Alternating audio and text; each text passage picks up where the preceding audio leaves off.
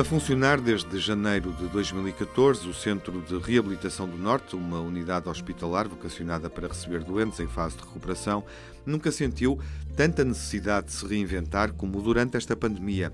O que está em causa, estava em causa, está em causa, não é nem era a qualidade dos serviços prestados aos utentes. O que mereceu por parte das equipas um outro olhar foi algo menos palpável, mas que desde a primeira hora a ameaça do novo coronavírus tornou bem presente, ou seja, a forma como todos se articulam e articulavam para viver cada dia dando o melhor, sem perder o alento, muito menos a esperança de que tudo pode melhorar ou voltar a ser como era antes.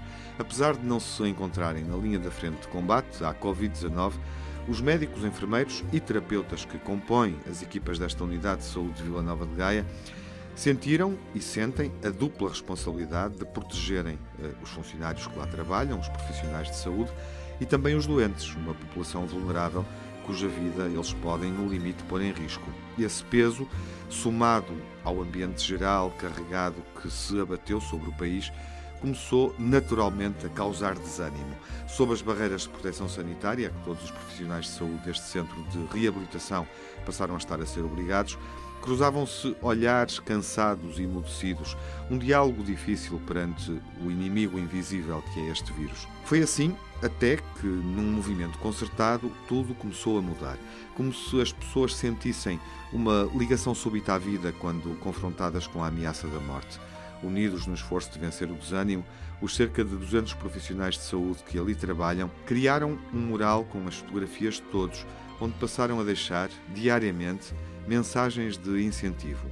Além disso, instituíram uma pausa diária para dançar numa das salas de espera, o que foi extraordinário. E mais, desenvolveram também uma rubrica literária, onde, ficcionando, procuram traçar o perfil de cada um. Passa tempo, convida a saudáveis gargalhadas e exorciza o medo. Joaquim Margarido, enfermeiro nesta unidade, diz que a experiência tem sido emocionante.